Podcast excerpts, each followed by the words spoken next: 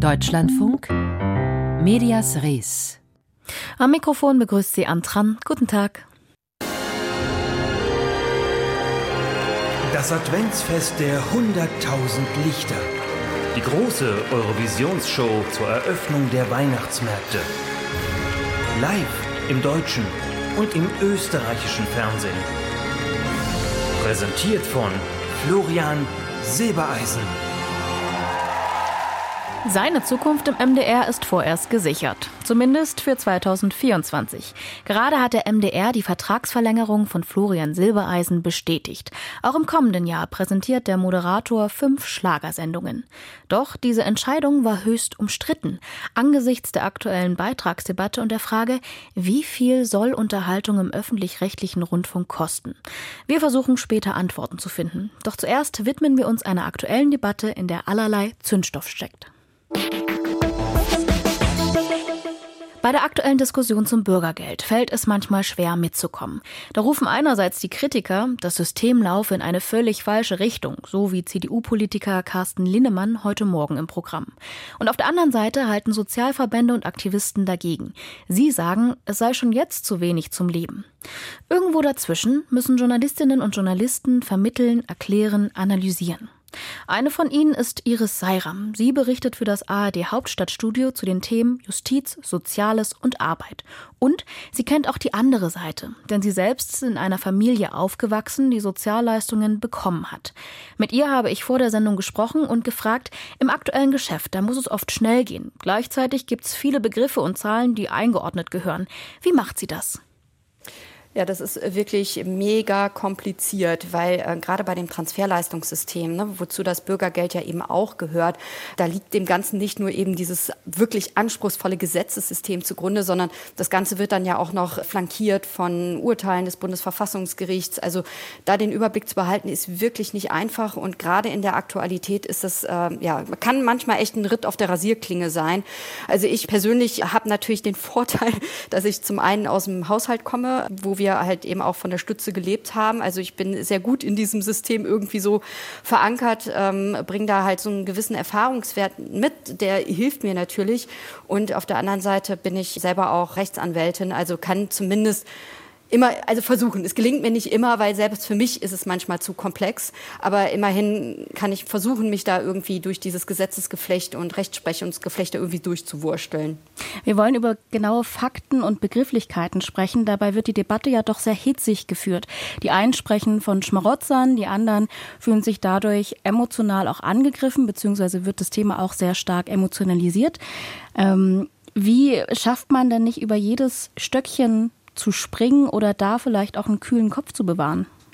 Also ich glaube, hilfreich ist immer, und also ich kann wirklich immer nur für mich sprechen, aber Abstand zu nehmen von dieser wirklich schon fast grobschlächtigen Betrachtung. Also es ist gerade, wenn man eben über diesen Bereich redet, wo es Menschen wirklich wirtschaftlich nicht gut geht, also die wirklich so gerade am Rande sind, dass man da wirklich Abstand davon nimmt, die Welt in Schwarz-Weiß einzuteilen oder in Gut und Böse. So einfach ist es gerade hier nicht. Und ich glaube auch, es ist immer zu kurz gegriffen, äh, wenn man sagt, na ja, das Bürgergeld, das ist jetzt so hoch, dass die Leute ihre gut bezahlten Jobs kündigen und lieber Transferleistungen beziehen und die Füße hochlegen und einfach faul sind, das ist viel zu kurz gegriffen. Das ist viel komplexer und da lohnt sich einfach der Blick ins Detail. Sie sprechen es an, es ist viel komplexer. Ähm, übers Bürgergeld wird ja auch gerade viel debattiert, weil im Haushalt 17 Milliarden eingespart werden müssen. Jetzt nimmt das Bürgergeld im Sozialbudget in Deutschland nur wenige Prozent ein. Und trotzdem sprechen ganz, ganz viele Medien über das Thema. Beteiligen Sie sich dadurch an einer Scheindebatte oder einer populistischen Debatte? Naja, wir haben halt jetzt gerade eine sehr angespannte Haushaltslage und vor dem Hintergrund ist es äh, klar, dass man da natürlich guckt, äh, wo kann man kürzen und die Sozialleistung, vielleicht jetzt nicht der Komplex Bürgergeld, aber insgesamt ist ein recht hoher Posten. Deswegen guckt man da vielleicht etwas genauer drauf. Man kann sich auch nicht ganz davor verschließen, einer gewissen Debatte, die es gibt, ob sie jetzt im Bundestag geführt wird oder bei den Fraktionen, dass man sich dem komplett verschließt. Also da muss man schon auch mit dabei sein. Aber klar, eben wichtig ist, dass man Abstand eben davon nimmt, das eben so grobschlächtig zu machen. Wenn wir jetzt auf die Zahlen schauen, dann wäre ja zum Beispiel bei Krankenversicherung und Rentenversicherung, die im Sozialbudget jeweils ein Drittel ausmachen, circa, viel mehr zu sparen. Müssten Medien sich nicht auf diese Themenkomplexe konzentrieren oder da den Schwerpunkt setzen? Finde ich schwierig, vor allen Dingen, weil wir ja auch nicht über die Medien als eine bestimmte Größe sprechen können, weil eben auch die Medien sehr, sehr vielschichtig sind und wir in der Aktualität ja selten irgendwie uns selber überlegen, ach Mensch, äh, darüber könnten wir jetzt mal berichten, sondern wir auch eben Berichterstatter sind über das, in meinem Fall über das, was zum Beispiel im Bundestag debattiert wird. Sehen Sie denn ansonsten irgendwelche Lücken, die gefüllt werden könnten oder wo Medien genauer hinschauen könnten? Naja, ich glaube, es ist einfach wichtig, sich nicht auf eine Seite zu schlagen, sondern eben beide Seiten gleichermaßen zu Wort kommen zu lassen und vielleicht auch gerade beim Thema Bürgergeld echt in die Details reinzugehen und sich zu überlegen, was kann wirklich umgesetzt werden, welche Forderung ist purer Populismus und welche Forderung ist zumindest nachdenkenswert. Und auch hier, finde ich, gibt es kein Schwarz-Weiß. Also man kann vielleicht eben der Union ein Stück weit Populismus vorwerfen, wenn sie sagt, man könne einfach die Regelsätze, die Erhöhung jetzt ganz leicht wieder zurücknehmen, weil so leicht ist das ja nicht, weil eben auch das mit dem Existenzminimum gekoppelt an gewisse Parameter ja gebunden ist und eben auch ein gewisses Gesetzgebungsverfahren da auch noch mit dranhängt, wenn man da jetzt wieder rangehen wollen würde. Da finde ich, muss man irgendwie genau aufpassen, aber eben auf der anderen Seite auch gucken, sind da tatsächlich Fehlanreize gesetzt worden im Bürgergeld? Müsste man da vielleicht doch noch mal drüber nachdenken, ob die Abschaffung des Vermittlungsvorrangs, was es ja früher gab, ne, dass man Jobangebote ja annehmen musste, dass man da vielleicht noch mal drüber nachdenkt. Also eben da sich die Mühe zu machen, mehr ins Detail zu gehen. Ich weiß, das fällt mir auch manchmal schwer, gerade in der Aktualität. Aber das wäre, glaube ich, sehr hilfreich, um eben aus dieser grobschlächtigen richtigen Schwarz-Weiß-Betrachtung rauszukommen. Haben Sie denn sonst noch einen Tipp zum Abschluss? Wie bewahren wir bei emotional geführten Themen wie dem Bürgergeld einen kühlen Kopf als Journalistinnen? Also ich glaube, entscheidend ist, dass man sich nicht immer auf die Extreme fokussiert. Also wirklich der Hilfeempfänger, der einfach nur faul auf dem Sofa sitzt, auf der einen Seite und auf der anderen Seite ein Bürgergeld, das ganz drastisch wieder gekürzt wird, sodass das Bundesverfassungsgericht das sowieso wieder einkassieren würde, sondern es wirklich auf die Zwischentöne ankommt und auf die ja, Sachlichkeit sagt Iris Seiram, ARD-Hauptstadtkorrespondentin. Mit ihr habe ich vor der Sendung über die mediale Debatte zum Bürgergeld gesprochen.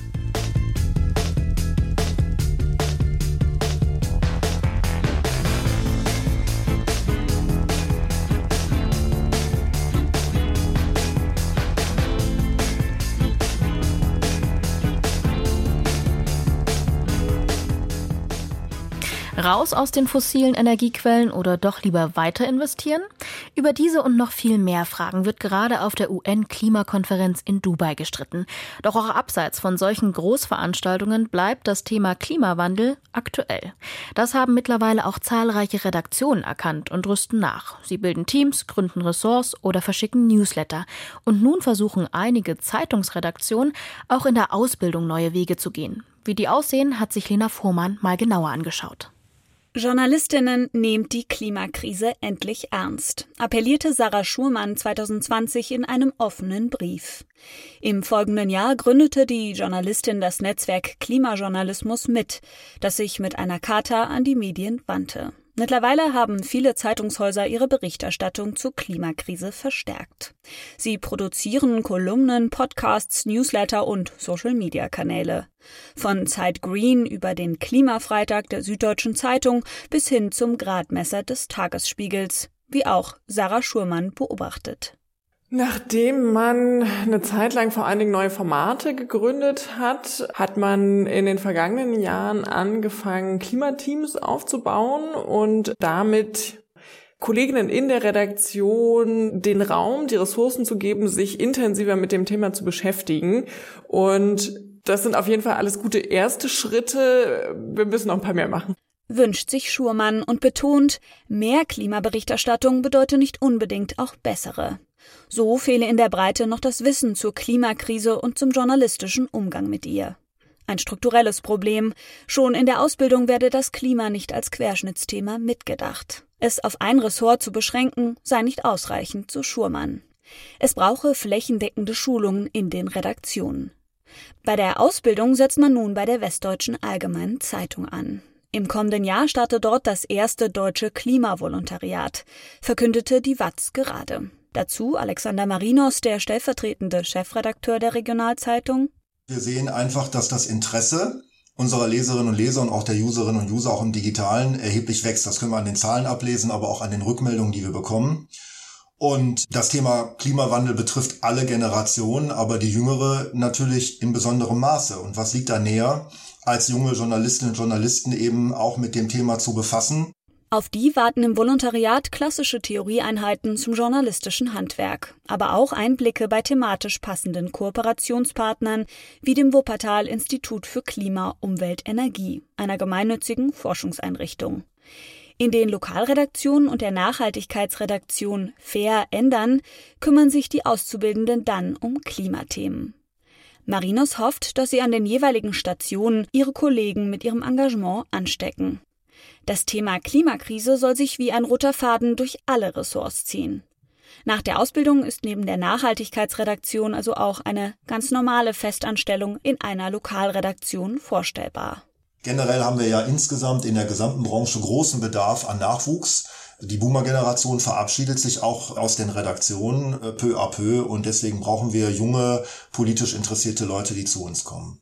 Auch bei der Taz setzt man in einem Online-Format auf den journalistischen Nachwuchs. Dort gibt es seit 2020 den Klima-Hub, ein Ideenlabor, initiiert von einer der beiden Taz-Chefredakteurinnen, Barbara Junge. Wir haben ein junges Team daran gesetzt und gesagt, erfindet einen neuen Kanal zur Klimakrise. Und wir sind gespannt, was ihr dabei entwickelt. Dabei rausgekommen ist zentral ein neuer Instagram-Kanal, der nur sich mit Klimakrise beschäftigt, sich an junge Leute richtet und auch nah tatsächlich an der Bewegung ist. Schließlich geht gerade die jüngere Generation für das Thema auf die Straße. Bei der Taz gibt es vor allem drei feste Teams, die ihren Schwerpunkt auf die Klimakrise legen. Mit eigenen Ansätzen und Zielgruppen. Beim Team Zukunft bleiben hier die Volontäre für längere Zeit. Aktuell sieht auch Barbara Junge in der Branche noch fehlendes Wissen zur Klimakrise. Also wir stellen schon sicher, dass es bei unseren Ausbildungen da ist. Aber Ausbildungen an Schulen und Universitäten müssten das auch leisten. Weil ich auch sehe, dass auch die meisten Praktikantinnen die bei uns zumindest aufschlagen, die wollen dieses Thema bearbeiten. Also das Interesse ist auf jeden Fall da. Ich glaube, es gibt noch nicht genug Angebote dafür. Wichtig ist auch, dass die Aufmerksamkeit zum Thema aufrechterhalten bleibt. Sarah Schurmann vom Netzwerk Klimajournalismus befürchtet, dass noch nicht alle die Beschäftigung mit der Klimakrise als branchenübergreifende Aufgabe verstehen. Sie wartet auf einen Diskurs, wie man ihn in den vergangenen Jahren beispielsweise in Sachen Sexismus und Rassismus gesehen habe. Dann gab es halt aus der gesamten Branche eine Bewegung dahin, sich damit kritisch auseinanderzusetzen und zu sagen, okay, das muss sich ändern. Und da sind wir bei Klima noch lange nicht. Wie Redaktion Klima bereits in der Ausbildung zum übergreifenden Thema machen wollen, berichtete Lena Fuhrmann.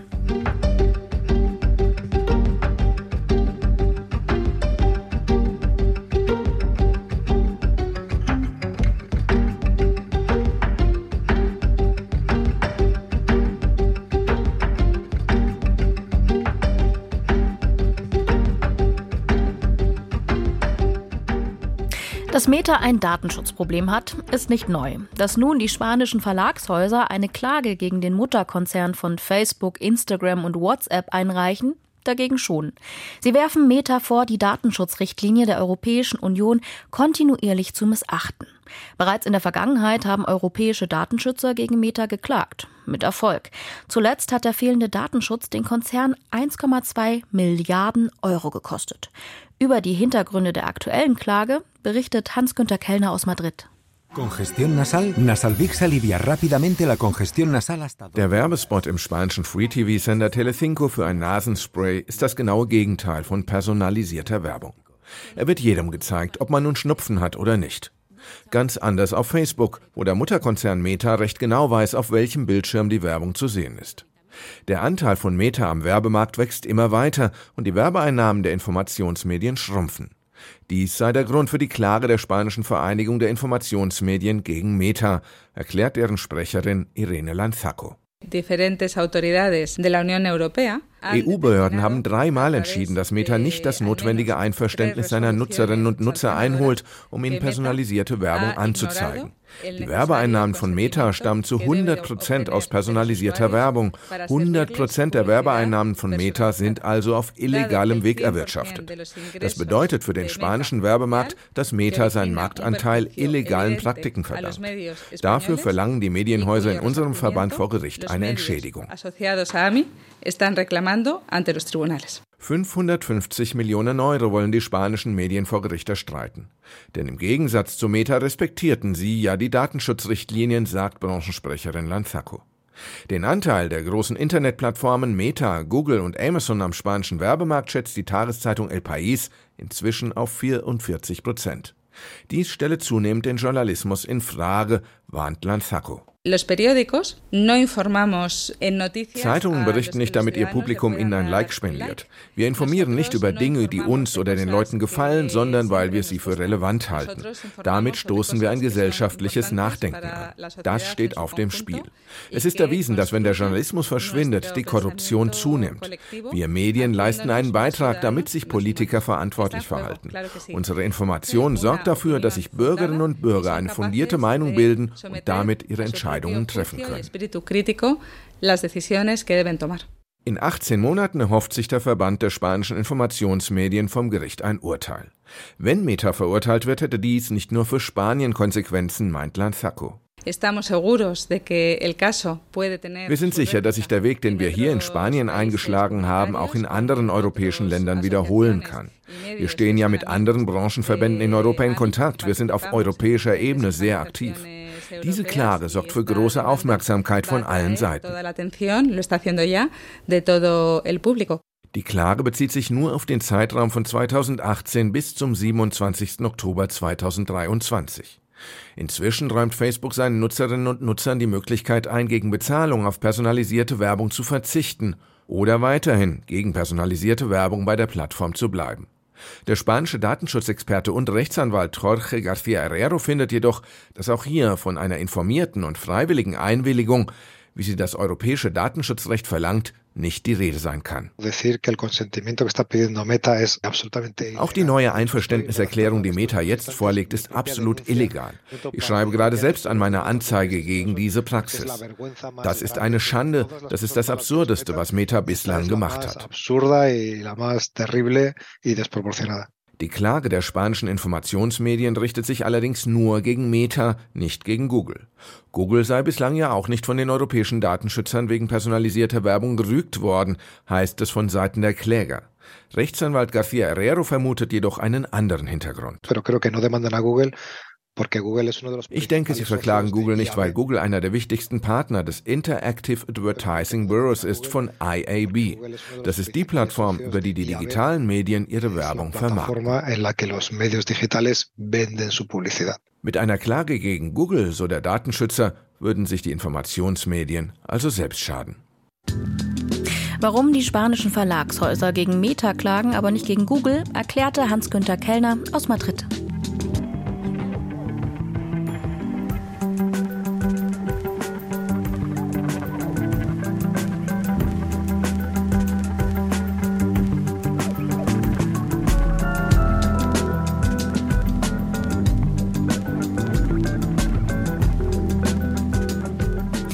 Schlager-Champions, Schlagerboom oder Schlager-Strandparty. Sie alle haben eins gemeinsam. Florian Silbereisen lädt mehrmals im Jahr die geballte Schlagerprominenz zur besten ARD-Sendezeit ein. Mit Erfolg. Am Wochenende verfolgten beispielsweise über 5 Millionen Menschen das Adventsfest der 100.000 Lichter. Doch das Fest ist nicht unumstritten. Innerhalb der ARD ist der MDR für die Produktion zuständig und dessen neuer Intendant Ralf Ludwig hat in einer Anhörung des Landtags von Sachsen-Anhalt erklärt, man könne sich die großen Shows ab 2025 nicht mehr leisten. Wie es jetzt weitergeht, Thorsten Zages hat für uns nachgehorcht.